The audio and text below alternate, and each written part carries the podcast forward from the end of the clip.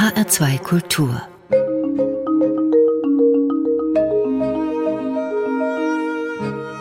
Doppelkopf Heute am Tisch mit Andreas Reitze. Gastgeber ist Andreas Bomber. Es ist fast 300 Jahre her, dass in einer Zeitung Folgendes zu lesen war. Am vergangenen Sonnabend zu Mittage kamen vier Wagen mit Hausrat beladen von Köthen all hier an, so dem gewesenen, dasigen fürstlichen Kapellmeister als nach Leipzig vozierten Cantori Figurali zugehörten. All hier meint Leipzig, der Kantor Figuralis hieß Johann Sebastian Bach, der am Samstag vor Pfingsten 1723 in die Messestadt zog, um dort das Amt des Thomaskantors und städtischen Musikdirektors anzutreten. Andreas Reitze ist seit September der neue Thomaskantor, der 18. Nachfolger jenes Bach. Herr Reitze, stand über Ihren Umzug auch etwas in der Zeitung? Nee, da stand direkt nichts in der Zeitung, aber ich habe das zitiert bei meinem Amtseintritt auch, weil bei mir waren es doch mehr als vier Karren, die da vorgefahren sind. Schon nur Cembalo, Steinway-Flügel, Hammerklavier, ein Haufen Noten und äh, Bücher, CDs und eben alles, was an Haushalt gehört, die kamen halt dann mit und ich denke, Tempora mutantur, nos mutamo in illis. Die Zeiten ändern sich und wir uns in ihnen. Das ist heute sicher, ja. ganz sicher anders. Insbesondere beim Amt des Thomaskantors hat sich jetzt einiges geändert. Sie sind, Herr Reitz, man hört es ja schon an Ihrem Tonfall, kein geborener Sachse, sondern Sie kommen aus der Schweiz.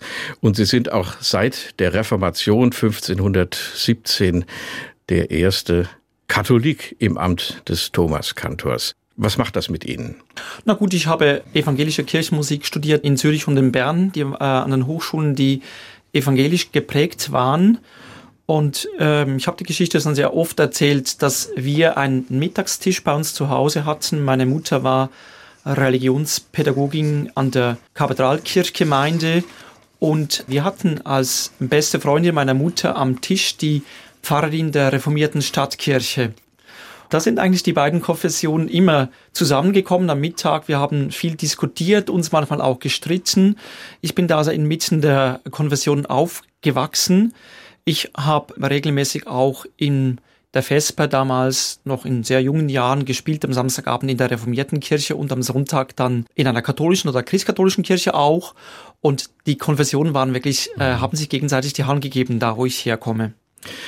Man könnte ja auch sagen, diese Konfessionalität spielt heute eigentlich gar keine Rolle mehr in der Musik. Es gibt Traditionen, es gibt Milieus, die aber peu à peu oder sogar in stärkerem Maße verschwinden.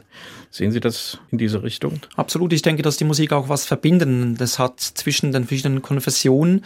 Aber natürlich gibt es Unterschiede auch. Man kann rein politisch das auch angucken. Ich finde zum Beispiel, die Stellung der Frau ist für mich nicht diskutierbar. Dass eine Frau nicht Priesterin werden kann. In der katholischen Kirche kann ich nicht akzeptieren. In der evangelischen Kirche ist es möglich. Zum Glück ist es so. Und wir haben hier mit Frau Tatiken äh, an der Thomaskirche eine ganz, ganz tolle Pastorin. Mhm. Aber Mädchen dürfen nicht Mitglieder im Knabenchor werden. Das ist richtig. Man kann nicht sagen, das ist ein alter Zopf. Wieso war das damals so? Mulier taciat in Ecclesiam, die Frau hat in der Kirche zu schweigen. Das kann man natürlich aus heutiger Sicht nicht mehr vertreten, aber ich, ich gucke das immer ein bisschen aus einer anderen Warte an, weil ich doch auch finde, dass eine jungen Gruppe in sich was ganz Spezielles ist. Die funktioniert nämlich ganz anders als eine gemischte Gruppe. Ich vergleiche im Team auch den Vergleich zum Sport, dass zum Beispiel bei einem 100 Meter Lauf die Mädchen auch nicht gegen die Knaben antreten, nicht weil die Knaben eben besser sind oder die Mädchen schlechter, nee, weil sie eben anders sind. Und ich finde dieses kulturelle, diese kulturelle Vielfalt, die finde ich schützenswert und da gehören die Knabenchöre mit dazu, zu dieser kulturellen Vielfalt. Ist das auch eine ästhetische Frage? Klingt ein Knabenchor anders als ein gemischter oder ein reiner Mädchenchor? Vermutlich dann eher eine philosophische, wenn Sie das so fragen. Ich denke, das äh, hängt ganz davon ab, wie Sie mit dem Mädchen oder eben den Knaben arbeiten. Also das ist eine Sache der Stimmbildung, Sache der Tongebung.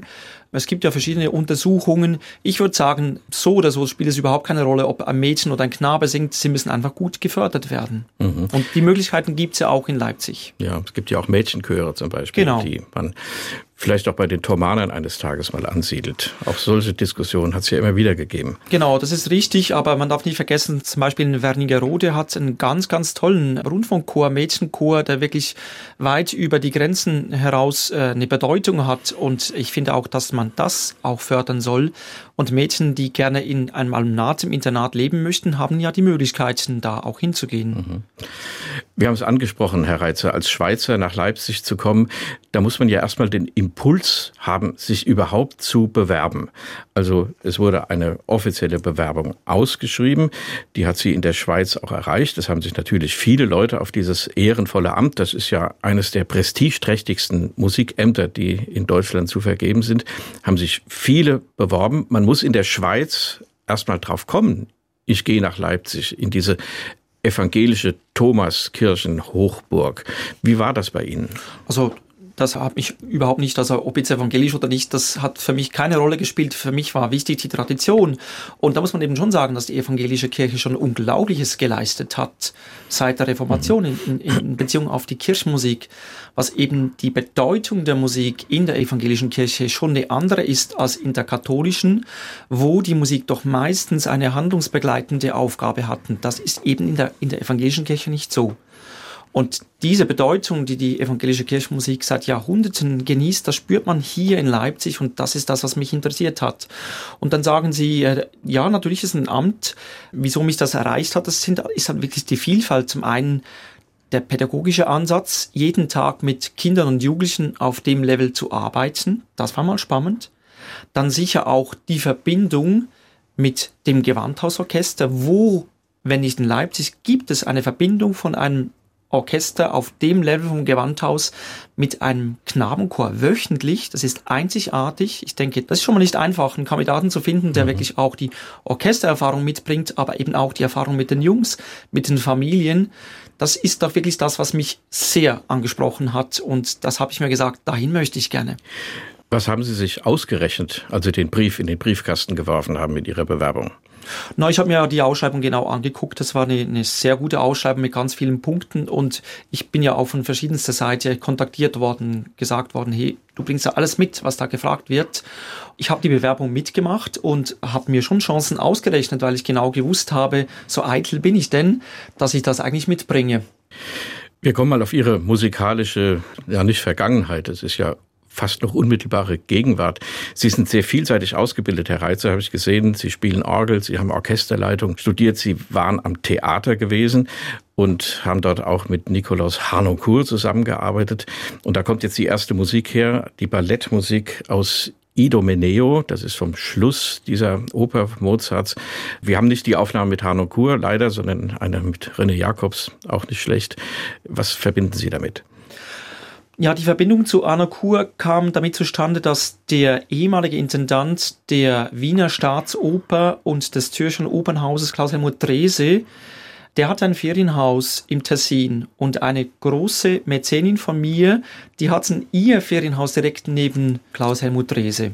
Und so kam dann die Sprache auf mich, der hat sich dann mal eine Aufnahme von mir angeguckt, angehört und so kam dann ein erstes Treffen zustande. Und er hat gesagt, äh, junger Mann, ich bringe Sie mit Niklaus Anakur in Verbindung, Sie müssen da mal hingehen.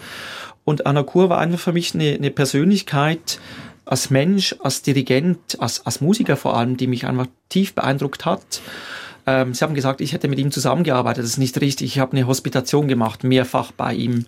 Ich war einfach da dabei, habe äh, zum Beispiel Monteverdi Ulisse mitgemacht am Opernhaus. Ich war in Graz bei Idomeneo oder bei Fidelo in Zürich auch und habe einfach unglaublich viel von ihm aufgesogen und gelernt. Er hat echt auf eine unglaublich unterhaltsame, bedeutende Art äh, einfach mit dem Orchester gearbeitet. Das war so eine tolle Stimmung und, und die Musikerinnen und Musiker sind ihm an den Lippen gehangen. Nicht nur, weil er unglaublich viel Bescheid wusste, sondern auch, weil er witzig war, weil er einfach mit den Menschen umgehen konnte. Und der Niklas Anoku hat mich unglaublich geprägt.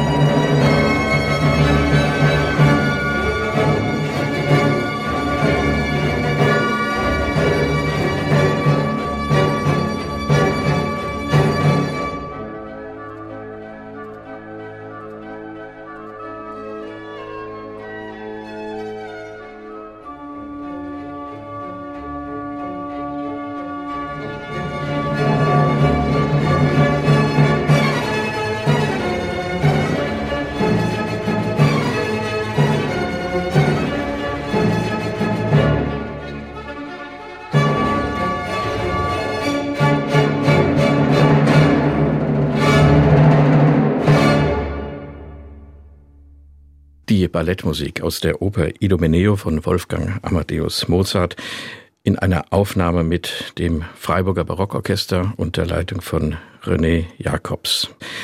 Andreas Reitze hat's mitgebracht, hat sich's ausgesucht, zu Gast in der Sendung Doppelkopf in HR2 Kultur, weil Sie, Herr Reitze, über dieses Stück und nicht nur dieses Stück mit Nikolaus Hanokur in Kontakt gekommen sind, dem großen alten Mann der historisch informierten Aufführungspraxis, an dem sie auch so viel Menschliches erlebt haben. Ja, kein schlagtechnisch toller Dirigent, aber einer, der Musik vermitteln konnte wie kaum ein zweiter und vor allem die Leute auch begeistern konnte und auch polarisieren konnte natürlich.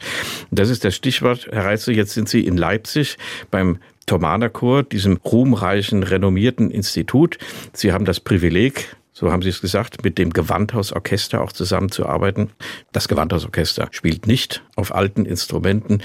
Wie gehen Sie mit dieser Situation um? Wir spielen durchaus historisch informiert, einfach halt auf modernen, in Anführungszeichen, Instrumenten. Und ich habe da ja etliche Erfahrungen sammeln können. Ich habe äh, selber ein barockes Orchester gegründet vor 20 Jahren, damals mit meiner Frau zusammen das bis heute besteht. Und wir haben im vergangenen Sommer ja Popea von Monteverdi gemacht, die Oper, und auch auf CD eingespielt. Die wird dann nächstes Jahr erscheinen. Und ich habe dann aber begonnen, mit dem Bieler Symphonieorchester die Erkenntnisse aus der Aufführungspraxis aus den Quellen auf die modernen Instrumente zu übertragen. Und das ist auch, was ich hier mache mit dem Gewandhaus. Ich lese dem Gewandhaus nicht irgendwelche Quellen vor. Das ist nicht meine Aufgabe, aber wir arbeiten wirklich viel an Artikulation, an Möglichkeiten, die wir uns auch durchaus beim historischen Instrumentarium angucken. Das geht auch bei der Bogenbehandlung, kann das gehen, bei Spinnen von Bögen, bei Entlastungen, alles, was ich mit dem Chor mhm. auch mache. Und ich denke, da habe ich äh, sehr viel Erfahrung, bringe ich da mit und das äh, Gewandhaus ist sehr offen und neugierig. Also ich weiß, dass es Orchestersituationen gab, zumindest in der Vergangenheit, wo gestandene Musiker, wenn da ein junger Dirigent vor sie trat, egal ob das jetzt historisch informiert war oder anders, die dann gesagt haben, junger Mann, wir spielen jetzt schon seit 30 Jahren so, das machen wir jetzt auch weiter so. Haben Sie sowas in Ihrem ganzen Berufsleben schon mal erlebt? Das nee, ist jetzt noch, nicht die erste Station, ja? Noch gar nie. Mhm. Und ich muss wirklich sagen, also mit dem Gewandhausorchester zusammen, das ist so ein gegenseitiges Nehmen und Geben. Das ist eine, eine wunderbare Arbeit, die ich da machen kann. Und ich spüre die Wertschätzung des Orchesters immer wieder von neuem. Als Thomas Kantor sind Sie unweigerlich mit dem Namen Johann Sebastian Bach in Verbindung. Das ist der zentralheilige Musiker in der Stadt Leipzig.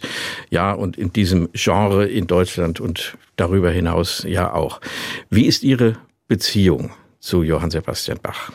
Na, ich würde sagen, ich bin mit ihm aufgewachsen. Er war ein ganz wichtiger Grundpfeiler in meiner Jugend, schon als Kind. Ich habe ja selber im Knabenchor gesungen.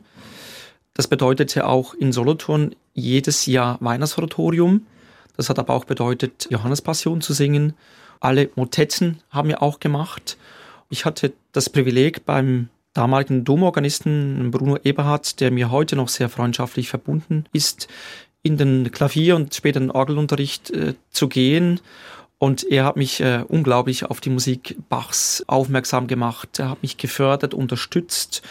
Ich bin sehr ungläubig, was die Ausgaben anbelangt. Und ich habe dann schon früh angefangen, mir die Faximiles oder die Handschriften auch anzugucken, habe die dann mitgebracht im Unterricht schon als, als Schüler am Gymnasium und er hat es maßgeblich mitgefördert, diesen Weg.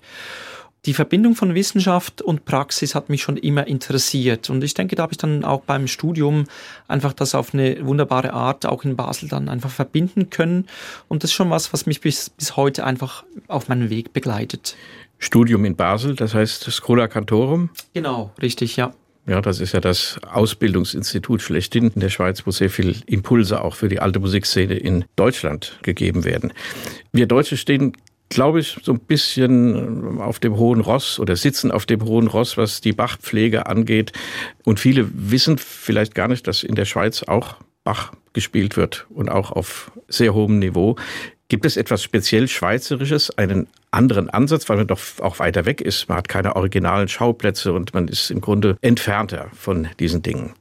No, ich glaube nicht. Also ich meine, ein Aushängeschild in der Schweiz ist sicher Rudolf Lutz, ähm, der in, in Trogen jetzt seit äh, Jahrzehnten schon fast, der das ganze Bachkantatenwerk mhm. aufnimmt. Mhm Ich denke schon, dass das absolut äh, weltweit auch mitführend ist, was die da produzieren seit, seit Jahren auf einem unglaublich hohen Level, das auch einspielen und auch auf Video äh, ja ähm, fühlbar und erfahrbar ist.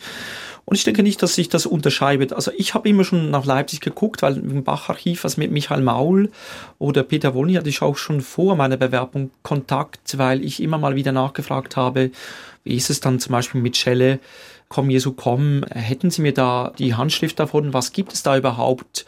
Und da hat sich ein, ein netter Kontakt schon, schon seit längerer Zeit eigentlich angebahnt das ist klar, ich habe immer nach Leipzig geguckt, weil da ist die Wiege der Bachschen Musik und das hat mich interessiert. Mhm. Und ich war das erste Mal 1990 mit dem Knabenchor aus Solothurn in Leipzig. Ich habe damals auch den Oelsner, das Musikgeschäft, äh, gleich bestürmt und ähm, das ist mir bis heute geblieben. Ich habe ganz viele Bände der damaligen NBA die wurden zum Teil ja oder sind in der ehemaligen DDR produziert worden, ein Teil im Westen. Das hat ein bisschen Auswirkungen gehabt aufs Papier. Also die Ostbände sind weniger strapazierfähiges Papier. Wenn man da mal was ausradiert, dann leiden die Seiten. Die Bände verbinden mich mit, mit meiner Reise damals nach Leipzig als 15-jähriger Knabe ja, oder junger Mann. Musikgeschäft Oelsner ist auch so ein Fossil. Wo gibt es heute noch Musikgeschäfte, genau. wo man Noten, Instrumente und das alles kaufen kann und auch noch beraten wird und jemand hinter dem Tresen steht, der eine Ahnung hat von der Sache. Aber Herr Rosenthal ist zum Beispiel unser Berater auch beim Tomana-Kurs. Also wir bestellen sämtliche Noten bei mhm. ihm beim Musikgeschäft Oelsner. Herr Reitz, Sie haben, habe ich gelesen, zehn Jahre lang den Züricher Bachchor geleitet. Was ist das für ein Chor? Das ist ein gemischter Chor, einmal der großen Konzertchöre in Zürich, gewachsen aus einer Begeisterung für Johann Sebastian Bach auch, aber nicht ganz so früh, also es ist nicht in der Singbewegung 19. Jahrhundert, sondern schon im 20. Jahrhundert entstanden. Ich habe mich immer ein bisschen schwer getan, mit dem Chor Bach aufzuführen, einfach weil der Chor groß besetzt ist und weil ich mir vor zehn Jahren noch ein bisschen was anderes vorgestellt habe. Ich habe äh, Seminare bei Joshua Rifkin gemacht, wo dann die Frage aufkam, na, wie viele Sänger hat denn Bach gehabt? Waren das jetzt zwei? War das nur einer, ein Konzertist oder vielleicht doch noch ein Ripinest dazu? Oder waren es doch die drei, die Bach bei seinem Traktat von einer wohlbestallten Kirchmusik anspricht oder vielleicht doch auch vier und da waren wieder zwei krank. Wie viele waren es dann? Und ich habe wirklich eigentlich alles ausprobiert in meiner bisherigen äh, Leben. Und dann habe ich einen Knabenchor übernommen und da hat sich bei mir schon einiges dann auch in Frage gestellt, weil heute ja die Mutation doch früher mhm. in Kraft tritt als zu Bachs Zeiten. Ich habe selber bis 15 in Sopran gesungen, das ist heute eher eine Ausnahme. Ganz selten mal ein Junge, der bis 15 singt. Zu Bachs Zeiten war das üblich und wir wissen selber von Johann Sebastian Bach aus dem Nekrolog, dass er wohl bis 16 oder 17 im Sopran mhm. äh, gesungen hat, in Lüneburg dann seine Stimme plötzlich verloren hätte. Das hat sich doch stark geändert. Wenn man guckt, ein, rein das Verständnis, das intellektuelle Verständnis und Zugang zur Musik von einem Zwölfjährigen und einem 15-Jährigen, das unterscheidet sich schon sehr stark, ja. auch heute. Und deshalb kann man das nicht mehr vergleichen. Auch wenn man überlegt, dass die Knaben und die jungen Leute bei Bach ja auch die solistischen Partien gesungen haben, ja, die sind oft so unglaublich schwierig, manchmal auch unsanglich, weil es um die Textausdeutung geht und nicht um auf melodische Schönheit. Da wundert man sich schon, wer das damals gesungen hat, haben kann überhaupt. Genau, also ich muss dazu aber sagen, dass zu Billers Zeiten es üblich war. Das ist ja Vorgänger, die, genau, äh, Vorvorgänger, Vorvorgänger genau, dass Biller, die Knaben ja. eigentlich auch die großen Partien gesungen haben. Bei mir in Solothurn übrigens auch. Also das Weihnachtsauditorium haben bei mir immer die Knaben gesungen. Und das waren für mich mitunter die schönsten Erlebnisse musikalisch, weil das so berührend war, nicht jedes Jahr gleich, aber es gab wirklich Knaben, die das gesungen haben, dass einem wirklich die Tränen zuvor mhm. standen. Einer der Knaben, die das damals gesungen haben, der ist jetzt mit nach Leipzig gekommen, Matteo De Bastiani. Einer meiner Singknaben, damals Sopransolist, singt jetzt im Thomanerchor mit mhm. als Altus. Das ist eine tolle Geschichte. Das Argument für die großen Laienchöre, die Amateurchöre, ist ja doch, dass möglichst viele Menschen mit dieser wunderbaren Musik genau. von Johann Sebastian Bach dadurch in Berührung kommen. Absolut, absolut. Das ist ein Weltkulturerbe, das äh, nicht den Spezialisten vorbehalten bleiben darf. Äh, schon gar nicht den Knabenchören. Ich denke, das ist wirklich ein Universalkulturerbe. Wir haben dann schon auch tolle Bach-Aufführungen gemacht. Wir haben zum Beispiel Matthäus Passion 2014 gemacht. Aber dann die Schumannsche Fassung der Johannes Passion. Das waren schon doch auch sehr tiefe Erlebnisse mit dem Zürcher Bachchor. Andreas Reitze, der neue Thomas Kantor, zu Gast in Doppelkopf in H2 Kultur. Wir machen wieder Musik. alte Musik, ältere Musik als Bach. Wir wissen nicht, ob Bach diesen Namen kannte. Claudio Monteverdi, heute kennen wir ihn, heute kennen wir seine Opern. Ähm, wir haben einen Ausschnitt aus dem Orfeo an einer speziellen Stelle. Auch das hat mit Ihrer Biografie zu tun. Genau, die Favola in Musica Orfeo. Wir haben ja leider nur drei Monteverdi-Opern überliefert. Ich hatte das Glück, alle drei Monteverdi-Opern zu machen auf Schloss Waldeck mit meinem Ensemble. Orfeo, die Arie, die Sie ansprechen, Bossente Spirito, das ist schon eine, eine ganz entscheidende Stelle, weil die erklingt da, wo Orfeo nicht mehr weiterkommt. Da steht nämlich da vor dem Charon und der will ihn nicht über diesen Fluss rüberlassen, um seine Geliebte wieder zurück in die Welt, in die Oberwelt zu holen. Das ist eine unglaubliche Nummer. Er bezirzt dann, Orfeo bezirzt den Charon und stellt ihm dann quasi die Musik, also auf eine, eine Art und Weise vor mit den unglaublichsten Verzierungen, auch mit der Harfe Doppia, die dann spielt, oder den Zinken. Das ist für mich eine der berühmtesten Stellen in der gesamten Opernliteratur. Wir hören eine Aufnahme mit Ian Bostridge und dem Konzert des Dreh unter Leitung von Emanuel Haim.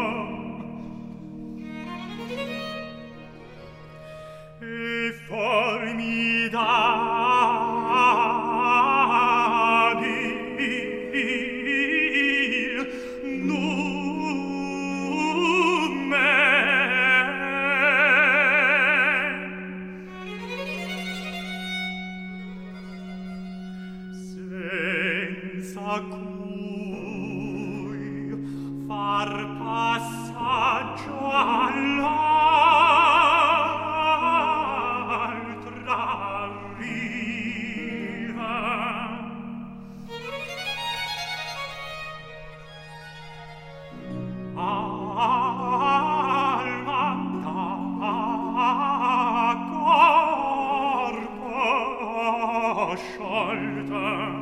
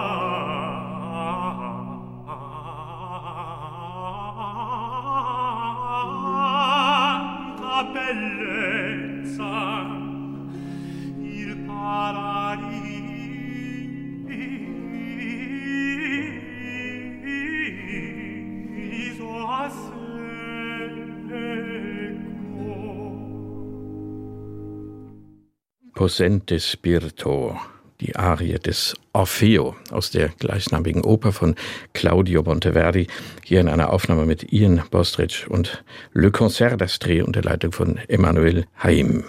Andreas Reitze hat sich ausgesucht für unser Doppelkopfgespräch in HR2 Kultur. Andreas Reitze ist der neue Thomaskantor in Leipzig seit September offiziell im Amt. Jetzt haben Sie sehr viel Erfahrung mit der alten Musik und der historischen oder historisch informierten Aufführungspraxis.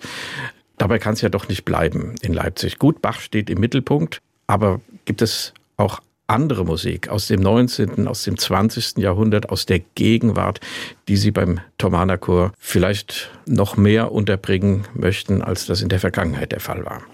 Ja, mein Motto zum Amtseintritt war der Psalm 98, singe dem Herrn ein neues Lied.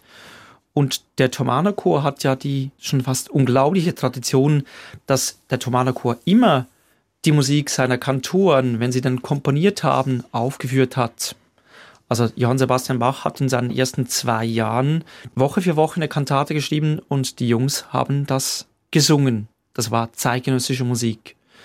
Mir ist schon ein großes Anliegen auch heute, zeitgenössische Musik aufzuführen. Und zu meiner Amtseinsetzung am 11. September hat Bernd Franke, Leipziger Komponist, ein Stück geschrieben über einen Text von Rose Ausländer, ein Gedicht, Wirf deine Angst in die Luft. Das war ein gutes Motto für mich, um hier anzufangen, dass man sich nicht zu groß Sorgen machen soll, mit Ehrfurcht an so, solches Amt sicher angehen, aber doch auch mit Zuversicht mit den Jungs, mit den Familien, mit allen Mitarbeitenden im Alumnat das angeht. Und das ist uns wunderbar gelungen. Dann wird Steffen Schleiermacher für uns eine Psalmvertonung für den März, für die Passionszeit vertonen. Mhm. Und das soll immer wieder kommen, jetzt mal zur modernen Musik. Und dann gibt es natürlich die Komponisten wie Reger, wenn Sie das 19. Jahrhundert angesprochen haben. Oder natürlich dann Mendelssohn noch früher, die eine ganz bedeutende Geschichte haben beim Thomaner Chor auch. Und wenn ich so den Chor höre, wie die Reger zum Beispiel das Nachtlied singen, hat man manchmal das Gefühl, dass die Jungs das in ihr DNA verankert haben, weil es doch auch Generationen gibt von Familien, die da vertreten seit, seit Generationen im Thomaner Chor mitsingen. Das spüre ich auch bei Bach, so dieses Selbstverständnis zur Musik auch, das ist äh, eindrücklich das mal zu Reger oder Mendelssohn gesagt, aber natürlich auch andere Komponisten wie Brahms, die einfach in die Kultur von einem Knabenchor ins Repertoire reingehören. Das ist ganz klar. Dann finde ich aber auch wichtig, im 20. Jahrhundert ein, ein Hugo Distler oder ein Günther Raphael, ganz wichtige Komponisten oder die ganze Schule, die sich da aufgebaut das hat. Das waren ja Namen, die lange verschwunden sind aus dem Musikbetrieb. Richtig, Erneu genau. Kirchenmusikalische Erneuerungsbewegung, auch die, schon der 20er Jahre und dann war es nach dem Dritten Reich auch Schluss damit. Eigentlich schade. Eigentlich schade, sagen Sie richtig, aber gerade Distler aber Disla ist schwer und wir haben öfters mal nur eine Woche zur Verfügung und das muss man unglaublich gut. Oder auch Pepping zum Beispiel finde ich mhm. großartig. Wir werden nächstes Jahr dann Jesus Nikodemus machen von Pepping. Eine Begegnung zwischen Nikodemus, Obersten unter den Pharisäern heißt und mhm. Jesus und ein Gespräch, das man doch dann mit den Jungs auch diskutieren muss, was da ja. genau abgelaufen ist und Pepping das schon eindrücklich vertont hat. Das wäre jetzt, oder das ist auch eine Frage, muss man mit jungen Menschen, kann man mit den jungen Menschen über Texte, gerade Sie sprachen Rosa Ausländer an, ähm, also auch diese gegenwärtigen oder an der Gegenwart näheren Autoren, kann man, muss man über Texte sprechen mit Kindern und Jugendlichen? Absolut. Dabei muss man aber bedenken, dass die Jüngsten im Tomana-Kur neun, zehn Jahre alt sind und dann die ganze Pubertätsphase über die Mutation bis ins junge Erwachsenenalter mit 17, 18, wo sie dann Abitur machen. Also alle Altersgruppen da vertreten sind.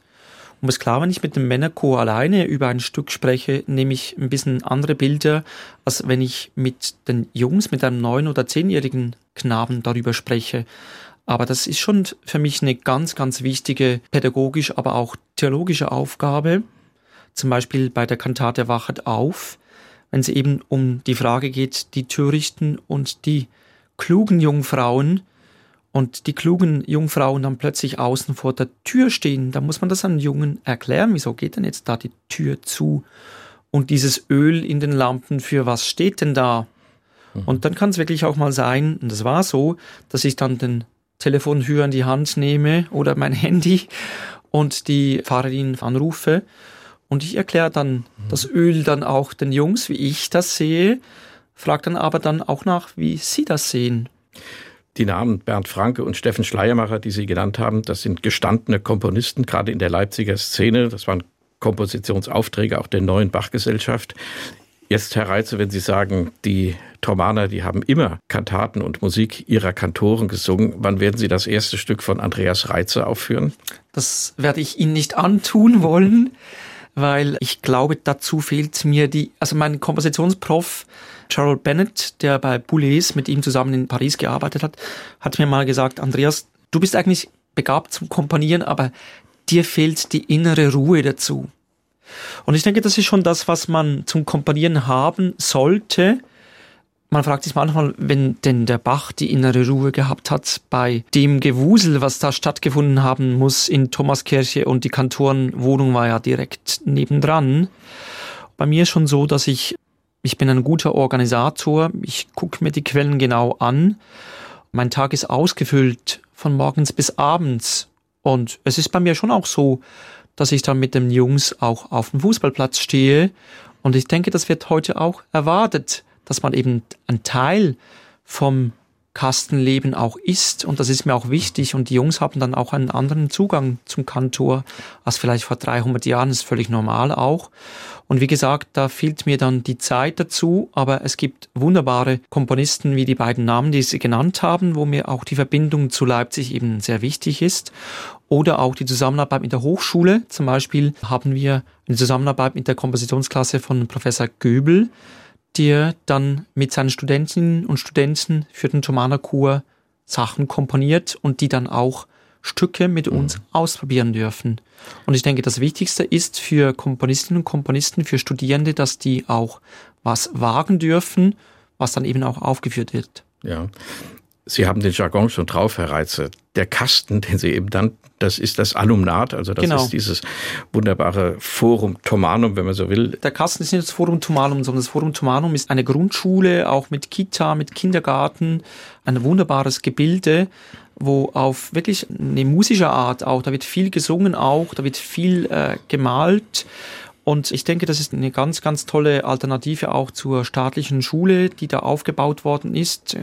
Grundstock des Chores, aber nicht nur, weil da eben da Mädchen mhm. und Knaben hingehen, was eine ganz wunderbare Kombination sich da äh, ergeben hat.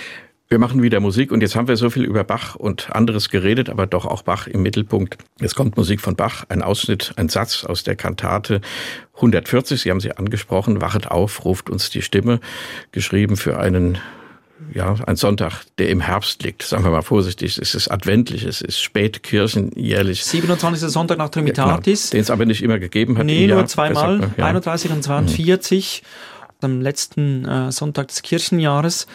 Und den Choral, den Sie ansprechen, Gloria seid ihr gesungen, schlägt am Ende nach all dem, was abgelaufen ist, äh, Ende Kirchenjahr, mache ich mein Geist bereit, denn es kommt die Zeit, da uns Gott wird richten und die Welt vernichten, heißt es im dritten Sonntag nach Trimitatis.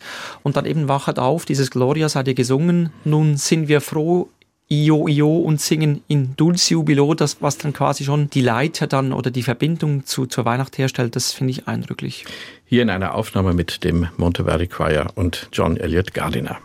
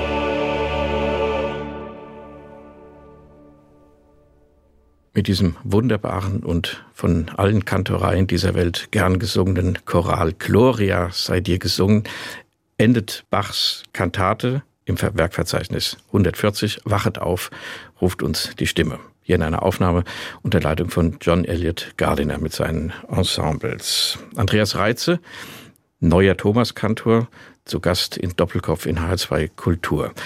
Sie haben vorhin, Herr Reitze, da haben wir schon mal über Oper und Sinfonie gesprochen, also über ihre weit gefächerte Tätigkeit, die sie im Laufe ihres noch gar nicht so langen Lebens, muss man sagen, sie haben noch viele Jahre schöpferischer Tätigkeit vor sich. Das Gewandhausorchester in Leipzig, das sie auch dirigieren bei den Kantatenaufführungen, das spielt ja auch in der Oper Leipzig, gar nicht weit entfernt und, und gegenüber im Gewandhaus. Haben Sie Lust, auch mal ein Gewandhauskonzert zu dirigieren? Würden Sie die Sie einladen oder auch mal in der Oper etwas zu machen? Gibt es da schon Kontakte? Ja, es, es gibt Kontakte und ich denke, das ist schon was, was mich sehr interessiert. Und ich denke, der Thomas Kantor, gerade mit der Bio, die ich auch mitbringe, mit der Erfahrung von der Oper, wäre das sicher spannend, da eine Zusammenarbeit anzubahnen. Und da ähm, laufen Gespräche und bin gespannt, was da dabei rauskommen kann. Ich habe an mich selber auch den Anspruch, wirklich, äh, ich wollte wirklich äh, das Dirigieren von der Pike auf lernen. Und als Kapellmeister ist man wirklich, also ich würde nicht sagen mit allen Wassern, aber mit vielen Wassern gewaschen und das kommt mir auch bei den Kantaten natürlich zugute. Ich habe ja auch Nachdirigate gemacht an, an diversen Theatern und natürlich unglaublich viel gelernt da. Und da kommt bei mir dann, gerade wenn Sie BWV 70 Wache bietet, bietet Wache dirigieren, dann schon auch der Kapellmeisterinstinkt hoch, ja, was mhm. auch Spaß macht. Ja. Ist Chordirigieren etwas anderes als Orchester dirigieren? Oder Oper dirigieren? Na, ich, ich denke, äh, grundsätzlich ist einfach wichtig, dass man genau weiß, was man tut. Das ist sicher wichtig, aber das Orchester braucht schon ein bisschen was anderes als ein Chor. Ist ganz klar. Wenn du als Kapellmeister vorne dran stehst, dann weißt du ganz genau, was das Orchester von dir erwartet. Und mit dem Chor bist du öfter, also sehr oft einfach mit Klanglichkeit, mit Intonation, mit Stimmsitz beschäftigt.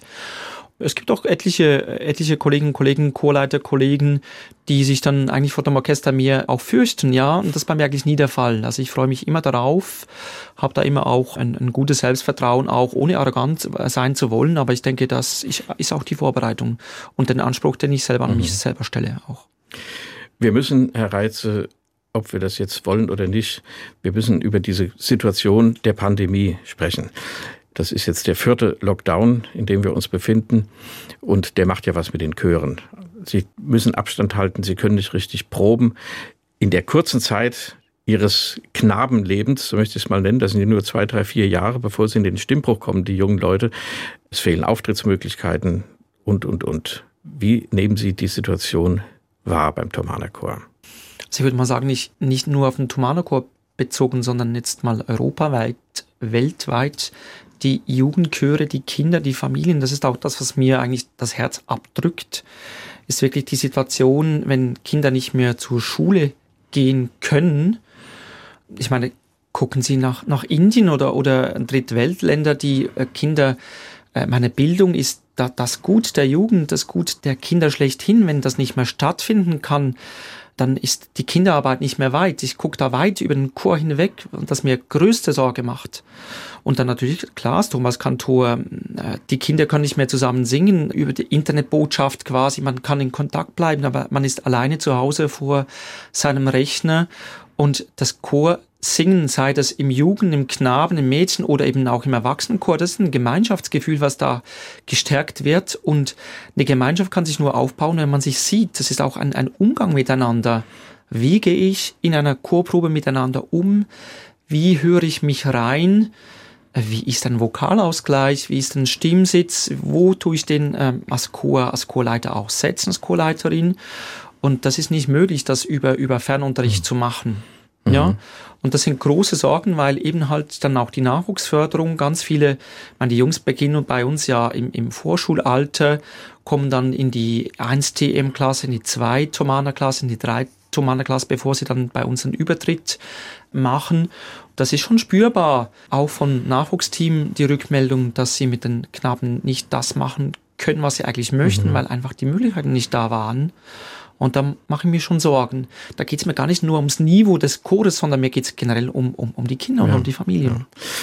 Ihr Kollege Martin Lehmann vom Winsbacher Knabenchor, der ja demnächst nach Dresden zum Kreuzchor wechseln wird, hat an dieser Stelle in dieser Doppelkopfsendung auch darauf hingewiesen, dass es einmal seiner Beobachtung nach früher zum Stimmbruch kommt bei den Knaben und dass auch das er nannte das einen Erfahrungstransfer. Also das Singen der älteren Jugendlichen, die Männerchor schon sind, und der Knaben, dass dieses gemeinsame Singen, dass das so viel bewirken würde und so viel weitergegeben wird und auch das ein ganz wichtiger Faktor ist, der jetzt fehlt.